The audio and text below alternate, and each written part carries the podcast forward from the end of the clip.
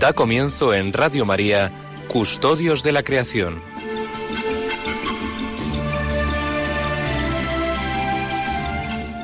Dirigido por Lorena del Rey.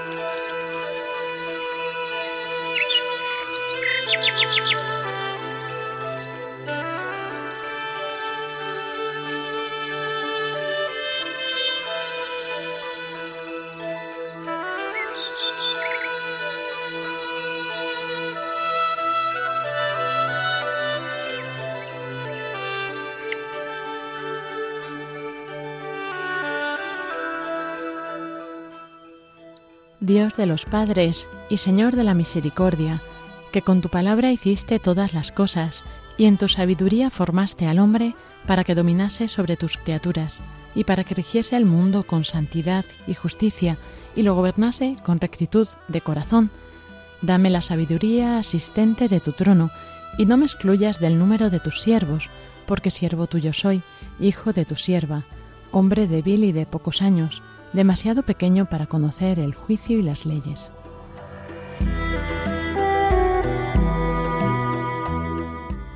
Pues aunque uno sea perfecto entre los hijos de los hombres, sin la sabiduría que procede de ti, será estimado en nada. Contigo está la sabiduría, conocedora de tus obras, que te asistió cuando hacías el mundo y que sabe lo que es grato a tus ojos y lo que es recto según tus preceptos. Mándala de tus santos cielos, y de tu trono de gloria envíala, para que me asista en mis trabajos y venga yo a saber lo que te es grato.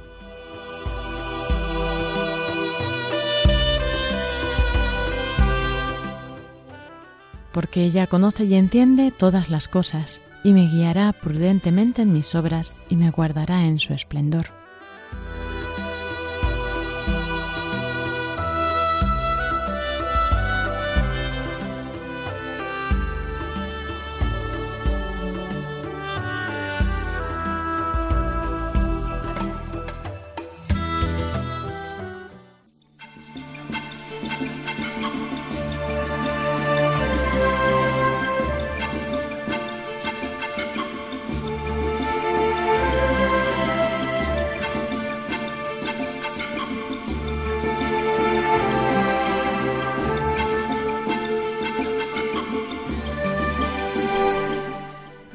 Tardes a todos, queridos oyentes, y bienvenidos un sábado más a este programa de Custodios de la Creación que hacemos aquí en Radio María para todos vosotros.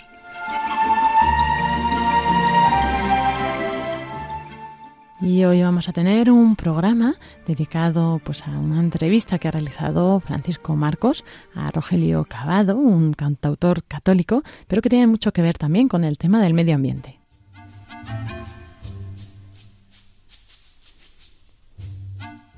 También podremos escuchar una canción que nos ha compuesto especialmente Rogelio para este programa de Custodios de la Creación, que esperemos que os guste. E Iván Renilla nos traerá la sección de noticias ambientales y también noticias ambientales en la Iglesia. Esperemos que disfrutéis de este programa y comenzamos con el editorial de Francisco Marcos.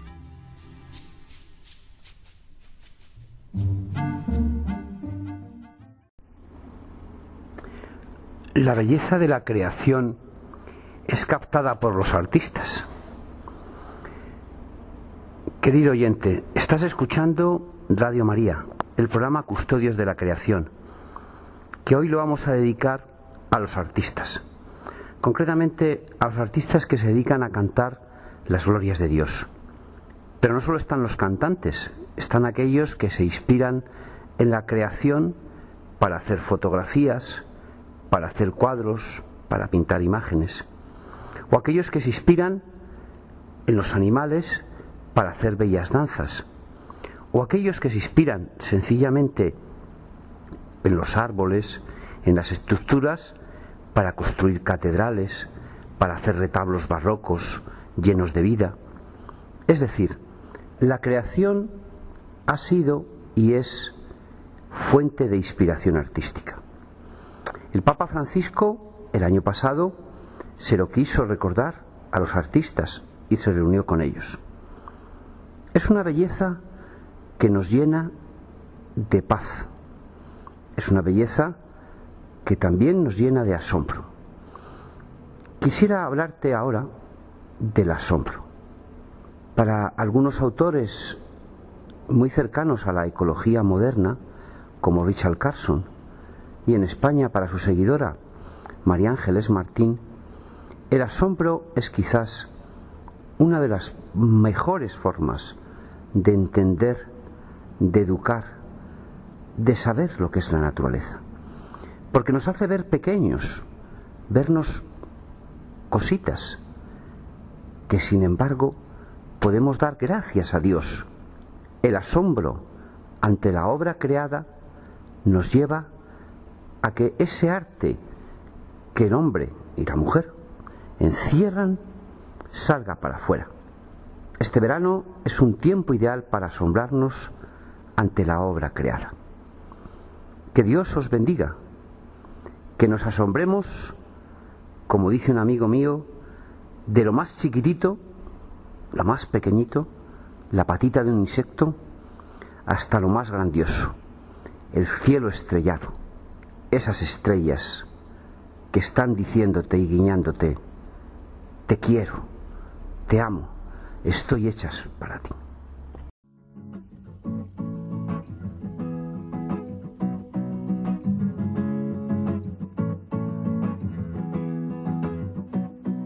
You know these times be tough with all the hatred and the violence. All I'm looking for is a little bit of silence to be with you while I'm down on my knees. Oh my God, I'm begging you please to batter my heart, my three-person God. Y así llegamos a, como decíamos, a esta entrevista que ha realizado Francisco Marcos a Rogelio Cavado, eh, que es un autor católico, padre de familia, profesor y su primer disco testimonial, que fue en 1995, pero él venía componiendo desde que tenía 15 años. Y bueno, vamos a dejar que Francisco Marcos, que lo conoce más, también pues nos amplíes la información sobre él y también pues esta serie de preguntas que le va a hacer y también pues por qué entrevista a él, ¿no? El que tiene que ver con el medio ambiente. Pues con él, con ellos os dejamos.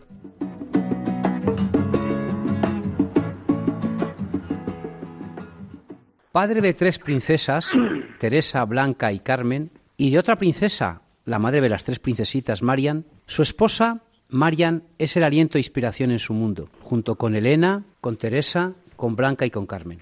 Profesor de educación secundaria en Zamora, da clases de tecnología, es especialista en electrónica e informática, pero le apasiona el arte. Su música esa apertura a lo divino. Intenta llevar el deseo de vivir y transmitir la vida allí por donde va. Ha dado decenas de conciertos, charlas, conferencias sobre la vida y la belleza de su fe. Ha sido monitor de campamento, director de campamento en la Sierra de Gredos y en la Sierra de también de Madrid y por todos los sitios. Es un apasionado de las armonizaciones del norte de España. Ha estudiado con los principales compositores españoles de música católica. Algunos de ustedes, si siguen la música católica, le conocen porque tiene infinidad de discos y de compa grabados. Hoy nos acompaña Rogerio Cavado, un gran músico católico, pero un experto en dos temas, aparte de la música. Experto en la educación porque lleva toda su vida en la educación y experto en la naturaleza, ya que ha dedicado mucho tiempo a los campamentos. Rogelio, ¿nos puedes decir para ti cuáles son los problemas fundamentales, según tu opinión, del medio ambiente en España? Mm, bien, eh, el tema del medio ambiente es un tema apasionante y creo que exige una dedicación, yo creo que no solamente por parte de especialistas,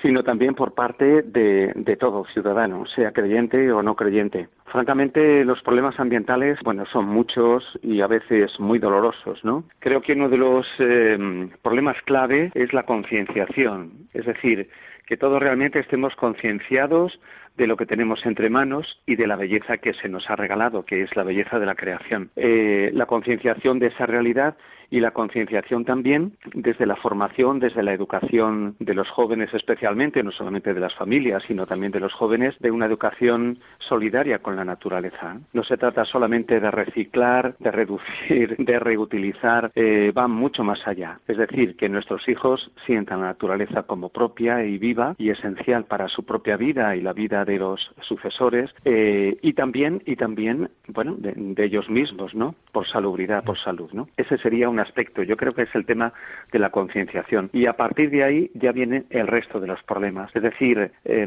la proliferación efectivamente de residuos inútiles e innecesarios, la proliferación de la deforestación tan criminal ¿no? que se está realizando en tantos países, eh, la concienciación también de, de cómo tantos, eh, en algunos países en concreto, están explotando innecesariamente los recursos a beneficio propio y especialmente de personas concretas, es decir, del mundo privado, Rogelio, el Papa Francisco nos ha dicho a todos los católicos, al inicio de su pontificado, que tenemos que ser custodios de la creación. Nos ha dicho, cuiden la familia, cuiden la naturaleza, cuiden a los niños, a los viejos, a los más pobres, a la creación. ¿Qué entiendes tú por custodiar la creación? Oh, es una pregunta preciosa, ¿no? Y el término custodios de la creación me parece maravilloso, ¿no? Porque mm, efectivamente, así como el Papa, bueno, los papas, nuestros últimos papas han, se han sensibilizado con la naturaleza. Prueba de ello es que nuestro querido San Juan Pablo II era un entusiasta de la naturaleza en ese lugar. En ese lugar educaba a los jóvenes. Eh, nuestro Papa Benedicto ha disfrutado enormemente desde sus tierras de Alemania con la belleza de todo lo creado, ¿no? Y nuestro Papa Francisco desde las tierras argentinas y ahora en Roma, ¿no? Ha sido un gran sensibilizador y un gran promotor del respeto a la naturaleza, de ser custodios de la creación. Yo, francamente, eh, mi sentimiento ante esta palabra bellísima, ¿no? Que ser custodio, custodio es primero protector, ¿no? Protector es aquel que evita males mayores ante un bien superior, que es la naturaleza, la belleza de todo lo creado. Entonces, por una parte, protector. Segundo, defensor, ¿no? El, el custodio de la creación tiene que defender a ultranza aquello que se nos ha regalado, sea creyente o no creyente, porque es un campo muy importante, ¿no? Pero sea o no creyente, debe también defender, defender la, eh, la creación y por otra parte difusor difusor es mm, difundir pues, eh, eso precisamente no desde el campo de la familia desde el campo de la amistad desde el campo del propio trabajo eh, también concienciación a nivel de mm, mi comunidad de vecinos, de los alumnos que yo tengo, eh, de los profesores que me acompañan. Es decir, en todo momento velar y, y, proteger. Un ángel custodio es aquel que nos acompaña siempre. Yo creo que el custodio de la creación es aquel que acompaña siempre a la creación y desde su propia realidad, en, mi caso, el mundo de la educación y el mundo de la música, me encanta, me encanta componer en mis canciones, eh, primero que sean bellas, para que desde ahí pues se pueda propulsar para valorar eh, la maravilla de lo que es la creación, la belleza de la creación. Ser custodios es eso.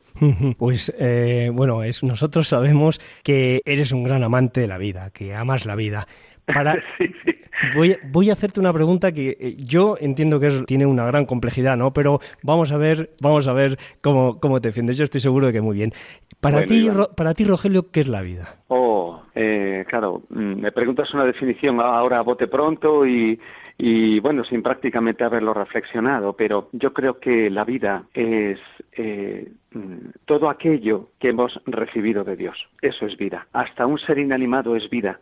¿En qué sentido lo digo? Es verdad que no tiene, no tiene eh, bueno, las leyes propias de lo que es un ser animado, pero todo eso es una invitación a la vida. Es decir, eh, la vida es todo aquello que se me ha dado, es decir, no me pertenece, yo no soy poseedor de ella, yo soy administrador de la vida. Todo aquello que yo, de lo que yo debo ser administrador, aquello que influye en mí y me hace crecer, vivir, ser feliz, ser feliz y aquello que ayuda a ser feliz y a desarrollarse, a llegar al máximo de, su ser, sea de persona, de animal, de cosa. Mm, todo eso, todo eso es vida. Es decir, para mí vida es un guiño del amor de Dios hacia los hombres. A eso le llamo yo vida. Pues, por supuesto, desde luego, yo creo que los oyentes eh, han entendido perfectamente que para ti, Rogelio, eh, Dios es el manantial, la fuente de, la vida y que él, es, él es el dador y como muy bien has dicho, es que no nos pertenece, somos simples administradores y por lo tanto pues debemos ponerla siempre a disposición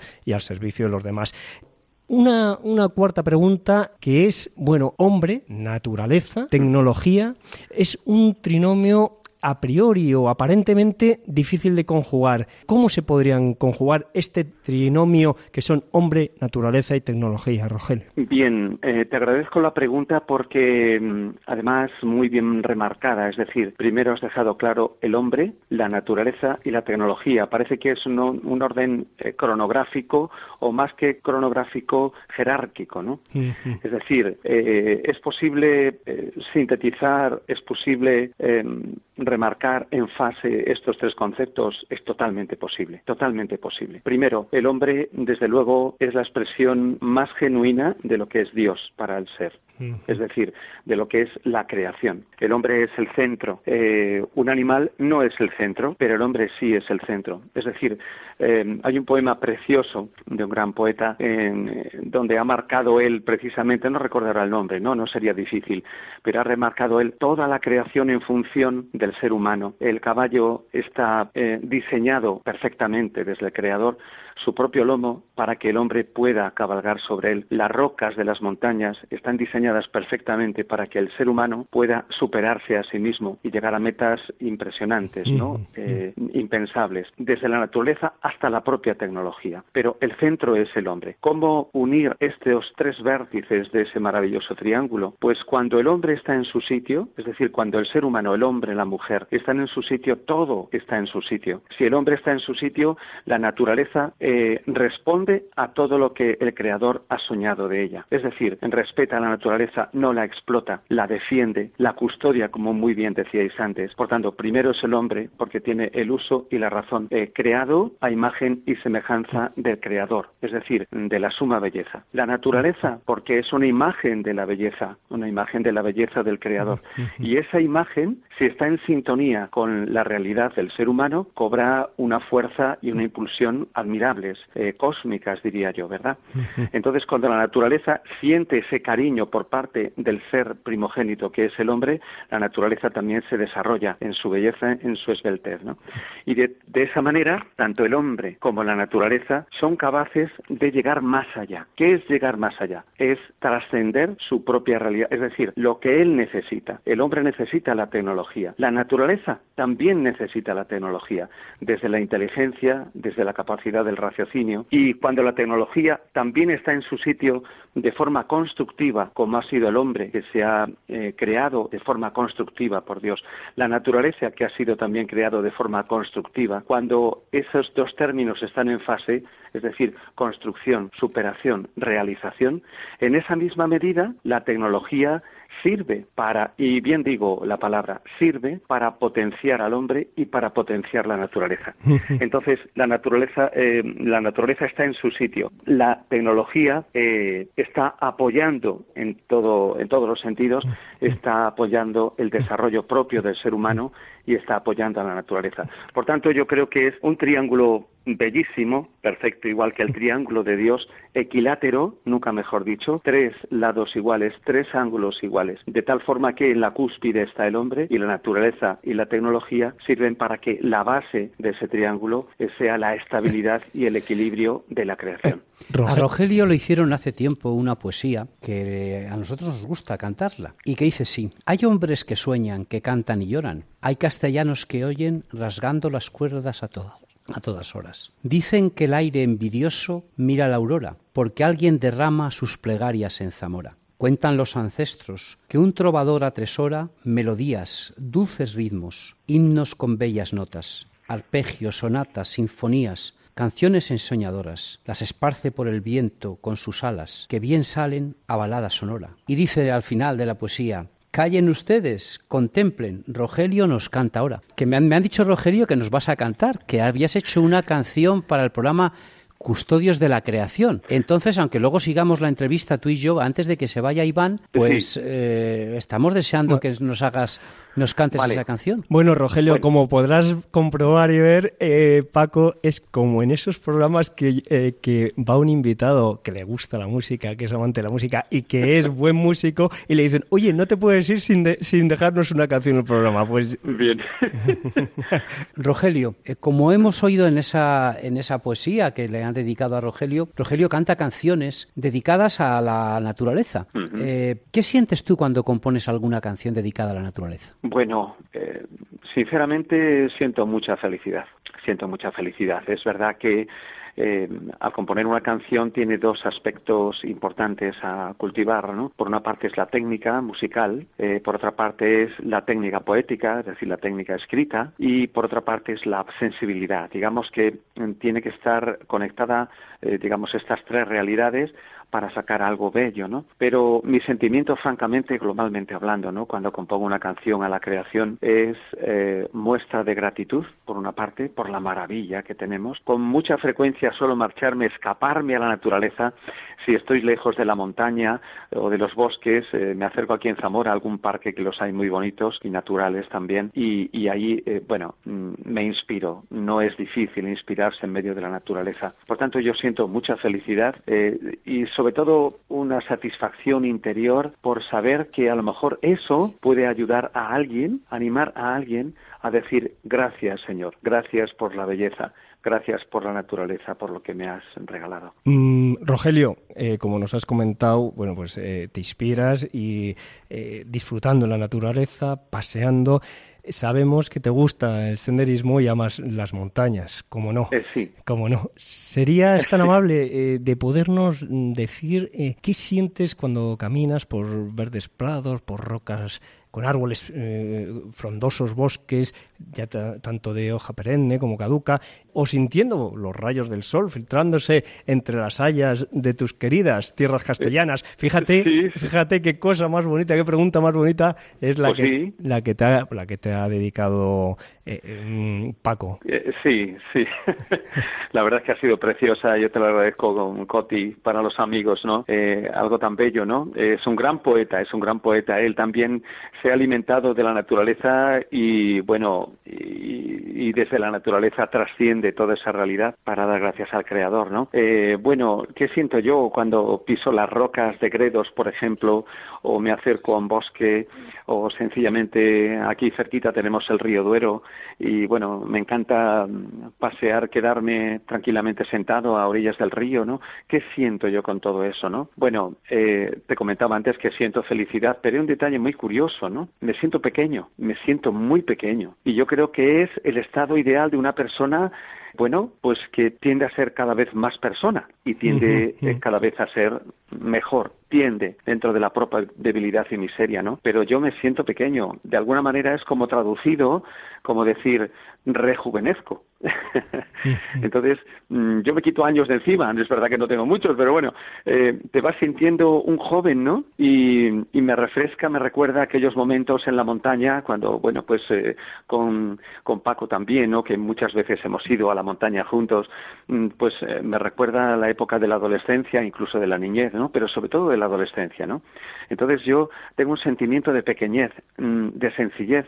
Santa Teresa decía, andar en humildad es andar en verdad. Y no cabe duda ninguna que la montaña, la naturaleza, los bosques, la playa, el mar, nos enseña a ser pequeños. Estamos en nuestro sitio. Antes os comentaba que en ese triángulo es verdad que hay un ser maravilloso, majestuoso, ¿no? Que es el ser humano, el hombre y la mujer. Pero también el hombre y la mujer tiene que saber abajarse a lo más pequeño, incluso a veces a través de su propia miseria y debilidad, ¿no? Pero es importante que se abaje, que se abaje, ¿no? Porque todo eso le puede engreír y nos hacemos tremendamente orgullosos y soberbios también, ¿no? De ahí la explotación que viene de la soberbia y del orgullo humano.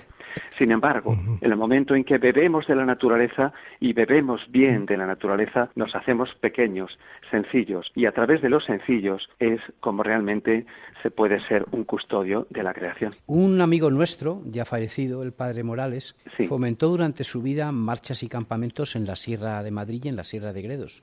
Tú y yo hemos estado con él. Enseñaba que la naturaleza es un lugar especial para educar a los jóvenes. Tú y yo lo hemos hecho. ¿Estás de acuerdo con ello? Oh. Estoy completísimamente de acuerdo. Eh, no solamente eh, racionalmente, no solamente por criterio pedagógico, metodológico, no solamente porque yo también lo he experimentado con jóvenes y no cabe duda que la naturaleza, la montaña, en nuestro caso, eh, por todo cuanto supone de esfuerzo, ¿no? Y de, y de trascendencia también, em, hace un bien inmenso a los jóvenes. Pero también lo digo como experiencia mía propia, personal. Yo eh, puedo aseguraros sin ninguna duda, sin ninguna duda, que todo cuanto ahora puedo ir realizando a través de mi música, de la cantidad de discos que han ido saliendo, gracias a Dios, de otros proyectos que tengo ahora entre manos, que no dejan de llover proyectos, ¿no? Todo eso se lo debo a la naturaleza y se lo debo al Padre Morales, ¿no? Porque em, yo he hablado muchísimas veces con nuestro querido Padre Morales, eh, siendo joven y no tan joven, y descubría en él una persona enamorada, inmensamente enamorada de la naturaleza y de Dios, y conectaba perfectísimamente estas dos realidades, ¿no? Haciéndolo uno.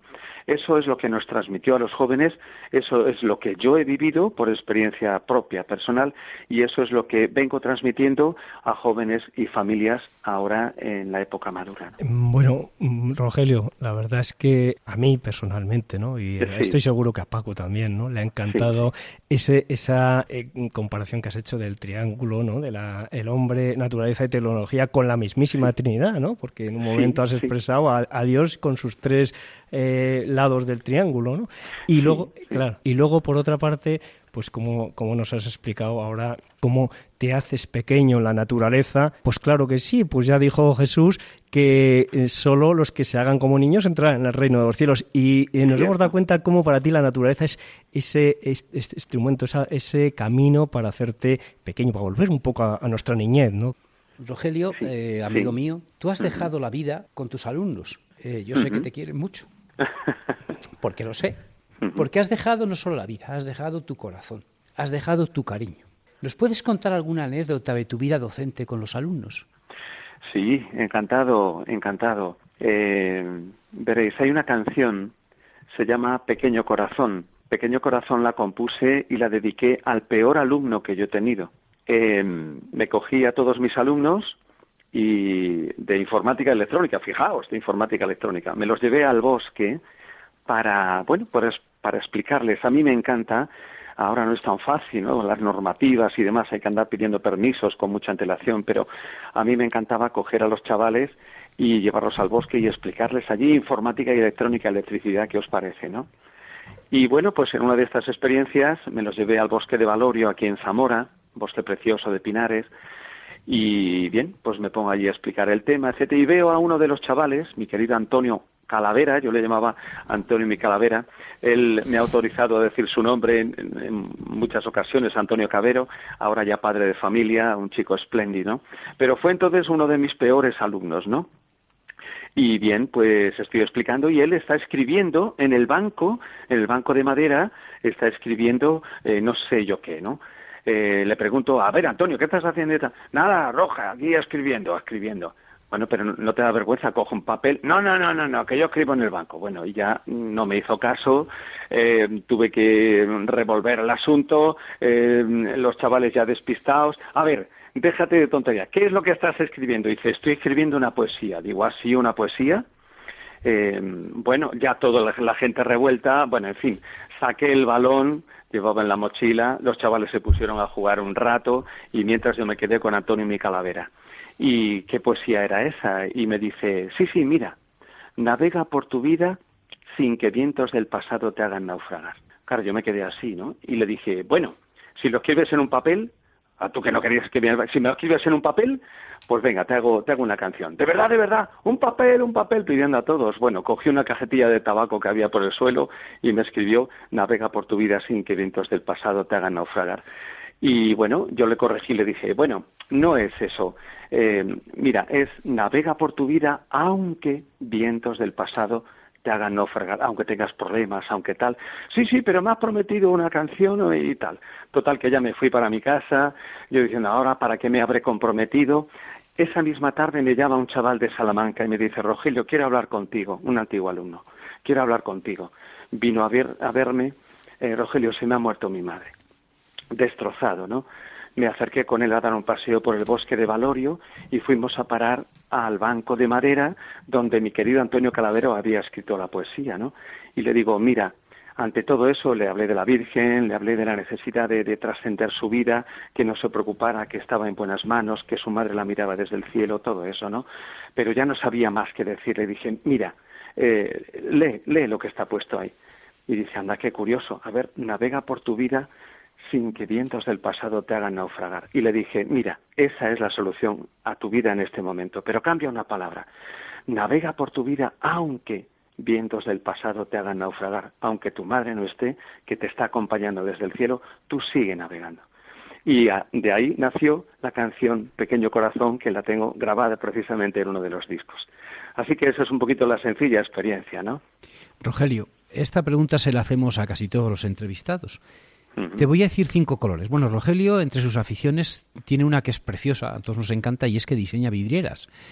Varias iglesias y capillas de Salamanca, de Zamora, de Valladolid, de Madrid, tienen vidrieras que no han sido ejecutadas por él, porque él no es vidriero, él las ha dibujado y las ha diseñado. Luego los vidrieros son los que las ejecutan, pero el diseño y la ejecución y la es suyo, ¿no?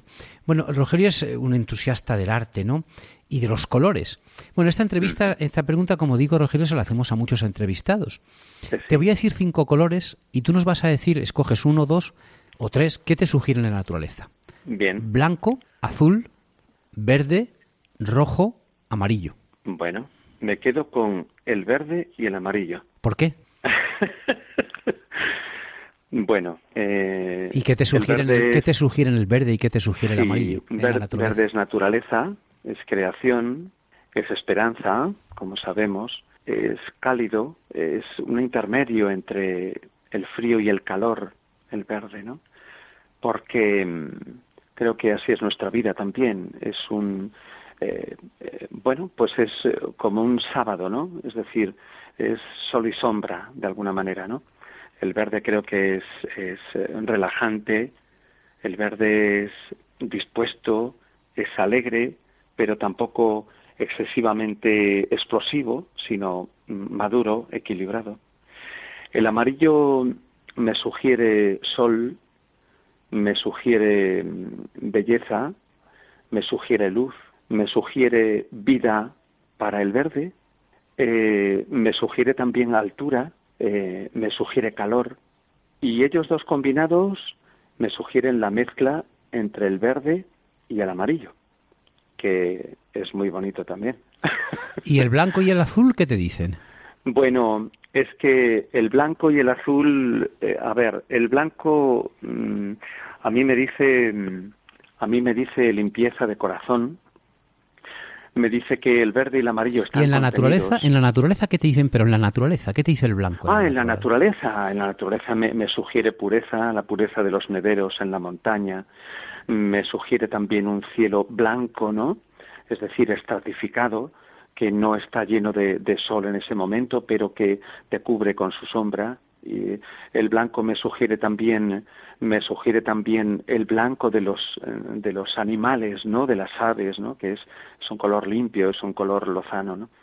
Eh, y bueno, y el azul, y el azul me sugiere María, me sugiere virginidad, eh, me sugiere trascendencia, me sugiere niñez, infancia espiritual, me sugiere infancia de corazón también.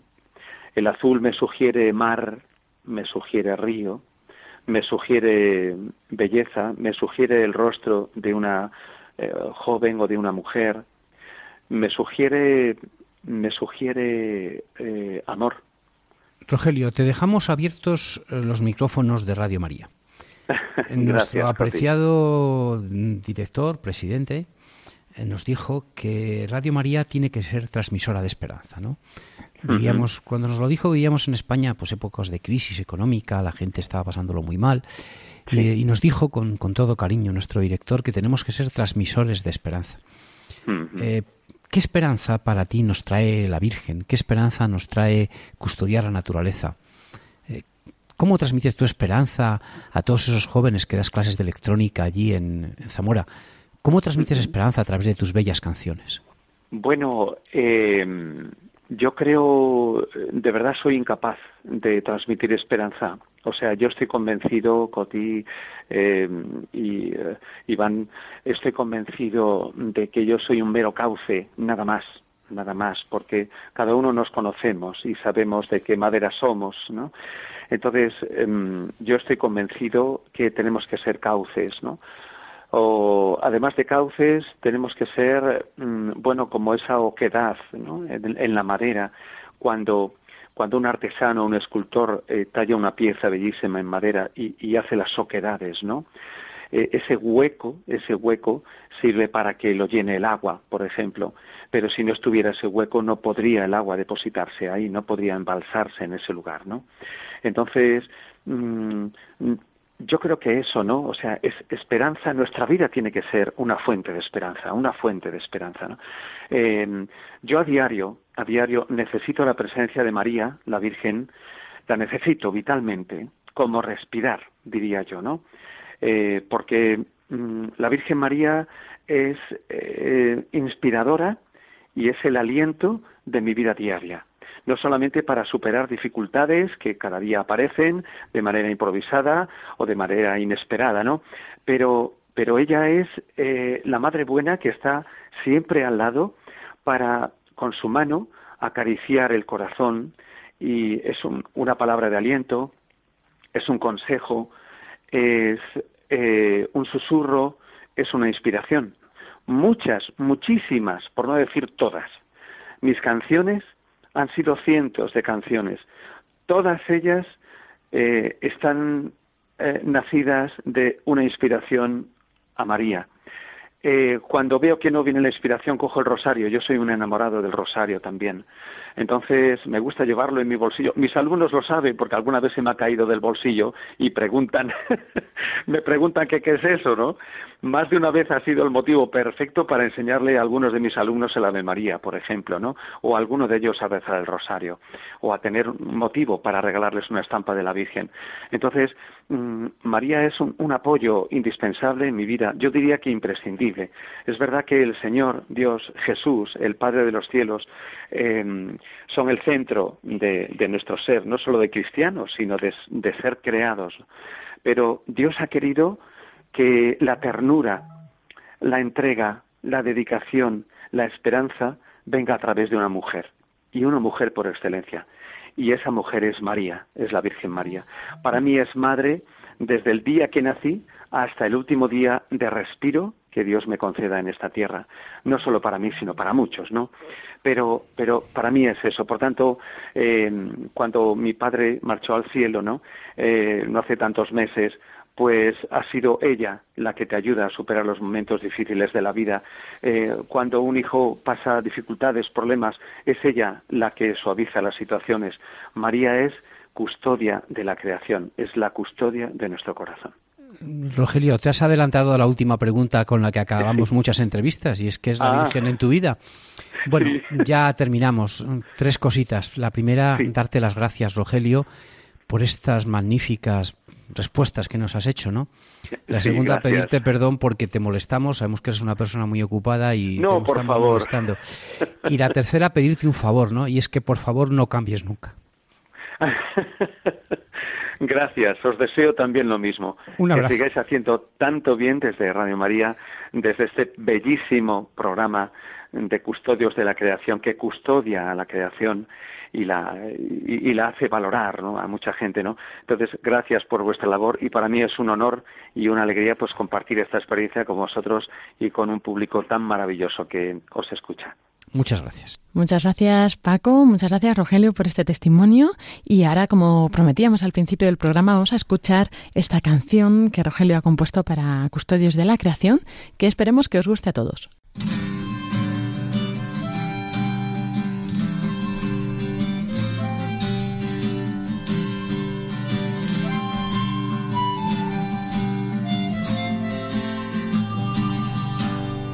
Somos los custodios de la creación, nos gusta andar y contemplar las estrellas.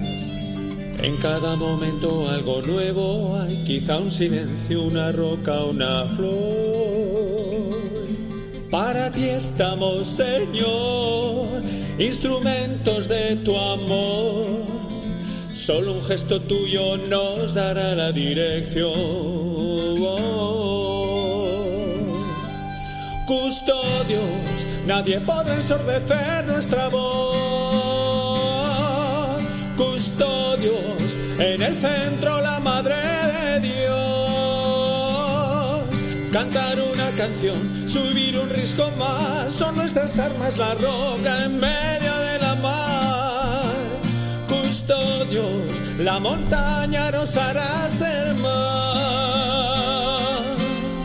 Con la diversión sabemos practicar, dar al otro la amistad de un hermano. Cuando hay un fallo sabemos cambiar, nos levantamos y volvemos a andar. Para ti estamos, Señor, instrumentos de tu amor. Solo un gesto tuyo nos dará la dirección. Custodios, nadie podrá ensordecer nuestra voz. Custodios, en el centro la Madre de Dios. Cantar una canción, subir un risco más, son nuestras armas la roca en medio de la mar. Custodios, la montaña nos hará ser más. Saber pedir perdón, nunca cansarte de amar, dando gracias y a todos perdonar. Cantando llenos de ilusión y en silencio descubrir la paz. Para ti estamos, Señor, instrumentos de tu amor. Solo un gesto tuyo nos dará la dirección. Custodios, nadie podrá ensordecer nuestra voz. Custodios, en el centro la Madre de Dios. Custodios.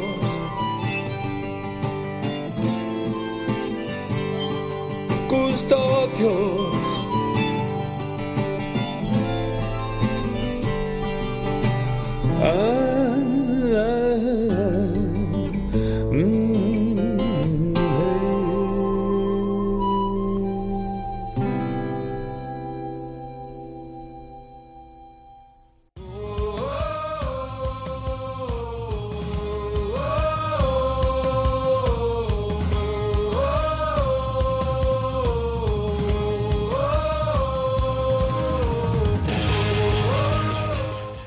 Y así llegamos a la sección de noticias ambientales que nos trae Iván Renilla como cada sábado.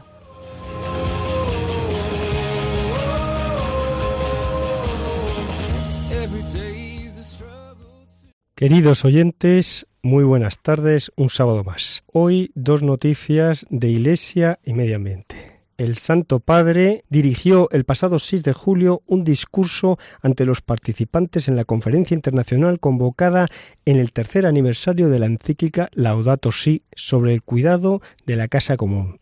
Nuestro planeta necesita urgentemente ser reparado y asegurado para un futuro sostenible. Su Santidad el Papa Francisco recordó que las instituciones financieras tienen una gran responsabilidad y juegan un papel importante como parte del problema de la crisis climática que padece el planeta y que afecta sobre todo a las poblaciones más desfavorecidas y vulnerables. En este sentido, afirmó que además de la responsabilidad de los Estados en la adopción de políticas que garanticen un desarrollo sostenible y respetuoso con el medio ambiente y con las personas, las instituciones financieras también ejercen una gran responsabilidad. Por ello, reclamó un cambio en el paradigma financiero para promover el desarrollo humano integral. Las organizaciones internacionales como Fondo Monetario Internacional y el Banco Mundial pueden promover reformas efectivas para un desarrollo más inclusivo y sostenible. En su discurso, su santidad, el Papa Francisco, señaló que espera que esta preocupación por el estado de nuestra casa común se traduzca en una acción orgánica y concertada de ecología integral. La humanidad tiene el conocimiento y los medios para colaborar con este propósito y con responsabilidad cultivar y proteger la tierra de manera responsable, aseguró su santidad.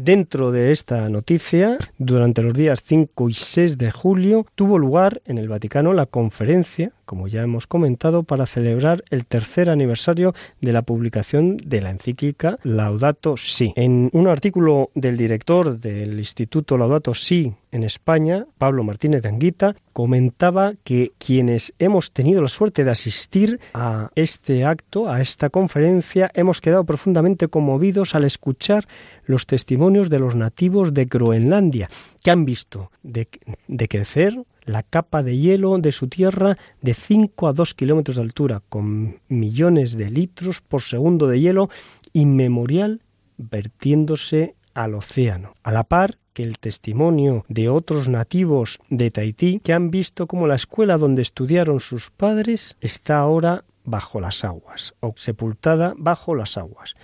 Desde América, los indígenas de la red eclesial panamazónica nos han explicado cómo la minería extractiva y las compañías energéticas están destruyendo las aguas y bosques que han sido su sustento durante siglos. Continúa en su artículo comentando el director del Instituto Laudato Si en España, Pablo Martínez de Anguita, que expertos como el presidente de la COP24 nos han explicado que aún estamos a tiempo de salvar el planeta de una destrucción sin igual. Estamos ante una oportunidad para lanzar un rescate por nuestro clima y un plan Marshall para nuestro planeta. Hace ocho siglos, un hombre llamado Francisco recibió este mensaje. Repara mi casa, que como ves está en ruinas. Después, de nuevo, un hombre de, nombre Francisco, su santidad el Papa, el sumo pontífice, nos invita a un cambio tan grande como el que era necesario entonces, si bien, en esta ocasión, la casa no es sólo la Iglesia, sino el planeta entero de este encuentro con el Santo Padre, comenta Pablo Martínez de Enguita, me quedo sobre todo con sus palabras de despedida para todos nosotros. El Señor de la vida, que Él mismo ha venido, Él mismo se ha unido definitivamente a la tierra, nos, no nos abandona y en su constante amor nos ayuda a encontrar nuevos caminos.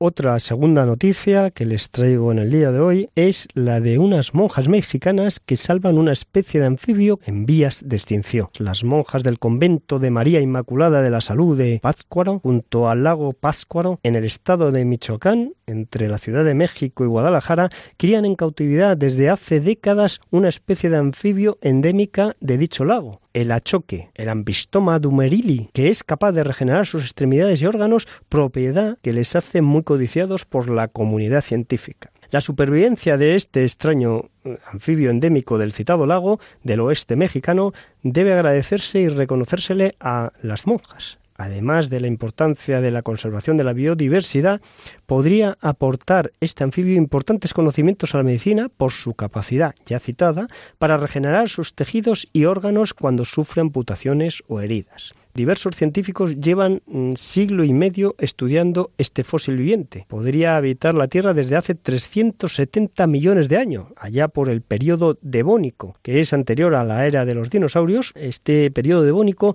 constituye una era de transición de los peces a los reptiles. Es la era de los anfibios o el periodo de los anfibios. Es, a su vez, primo de otro anfibio, el también mexicano eh, ajolote o Ambistoma mexicanum, que ya solo sobrevive en el lago de Xochimilco, a las afueras de la capital de mexicana. Son los animales con mayor poder de regeneración de sus tejidos que se conocen Como ya hemos dicho, cuando pierden la extremidad, vuelven a crear sin problemas en unas semanas dicha extremidad, incluyendo huesos, músculos y nervios. Estos parientes de la salamandra, que tienen entre 30 y 40 centímetros de longitud, pueden reconstruir sus órganos internos, células cardíacas, neuronas e incluso la médula espinal lesionada, que vuelve a funcionar sin ningún problema, y también el tejido de la retina. Sus heridas sanan sin dejar cicatrices. La medicina espera que el ajolote, este primo de la especie que nos trae hoy, que es el achoque, nos ayuden a descubrir cómo podría beneficiarse de esta capacidad regenerativa los seres humanos destacar que su genoma es el mayor secuenciado hasta la fecha, 32.000 millones de pares de bases de ADN, impresionante, 10 veces más de las que acumula el código genético humano. Los investigadores del Instituto de Investigación de Patología Molecular de Viena, en Austria, dirigidos por el doctor Eli Tanaka, ya han logrado identificar las células encargadas para iniciar el proceso de regeneración y describir las mm, formas moleculares que lo controlan. Realmente apenas quedan achoques, si, si es que aún quedan, en el lago de Pátzcuaro, el único lugar del planeta donde se encuentra esta especie.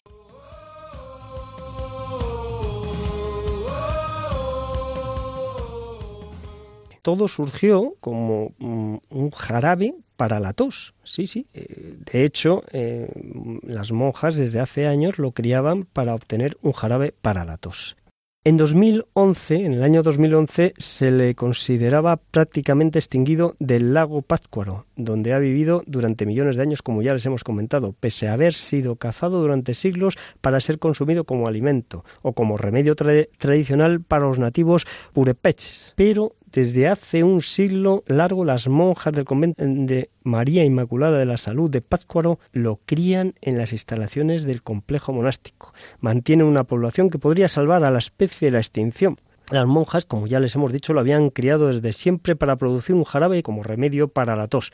Pero cuando el número de achoques empezó a descender en picado en el citado lago de Páscuaro, se ofrecieron para seguirlo haciendo con fines de preservación y repoblación. Un fraile biólogo, don Gerardo Guerra, les propuso establecer un criadero y les proporcionó la información básica. En el año 2000 se registraron como unidad de manejo ambiental ante las autoridades medioambientales federales con el nombre de Jimbani Erandi, que significa en lengua purepecho nuevo amanecer. Fíjense qué precioso nombre le dieron a la institución que han creado. Finalmente, decirles que todos los anfibios están en clara regresión en todo el planeta porque sufren de forma extrema sus poblaciones con la menor degradación que se produce en las condiciones de su entorno medioambiental. La espectacular salamandra gigante de China, Andrias davidianus, el mayor anfibio del planeta que puede alcanzar cerca de dos metros de longitud, está igualmente en peligro extremo de desaparición. Bueno, señores oyentes, hasta un próximo programa, si Dios quiere, que Dios les bendiga.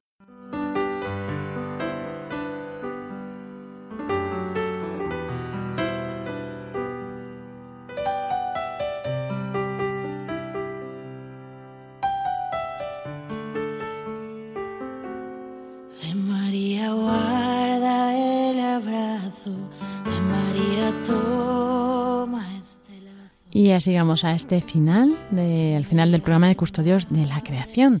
Ya sabéis, nos encontramos en 15 días. Tenemos programas alternos con el programa de Raíces de Ángel Misut, que habla sobre la cuestión de la inmigración. Y pues a esta misma hora, sábado que viene, podréis escucharlo. De María coge la vida y nuestro siguiente programa, que será Dios mediante, el 28 de julio, tratará pues el tema de vacaciones en familia y cómo poder hacer estas vacaciones que sean también coherentes con nuestra vida católica, con el respeto al medio ambiente y esperamos que os gusten. Mientras podéis contactarnos, dejarnos vuestras sugerencias, vuestras propuestas en el Facebook Custodios de la Creación.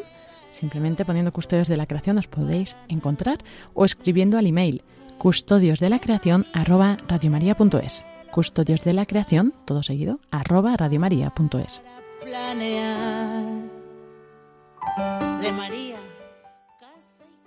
A continuación nos dejamos con Inmaculada Moreno, con el programa Hagas en mí según tu palabra. Esperamos que tengáis muy buena tarde, feliz fin de semana, que Dios os bendiga. Y un saludo de quien les habla, Lorena del Rey. María forma naciente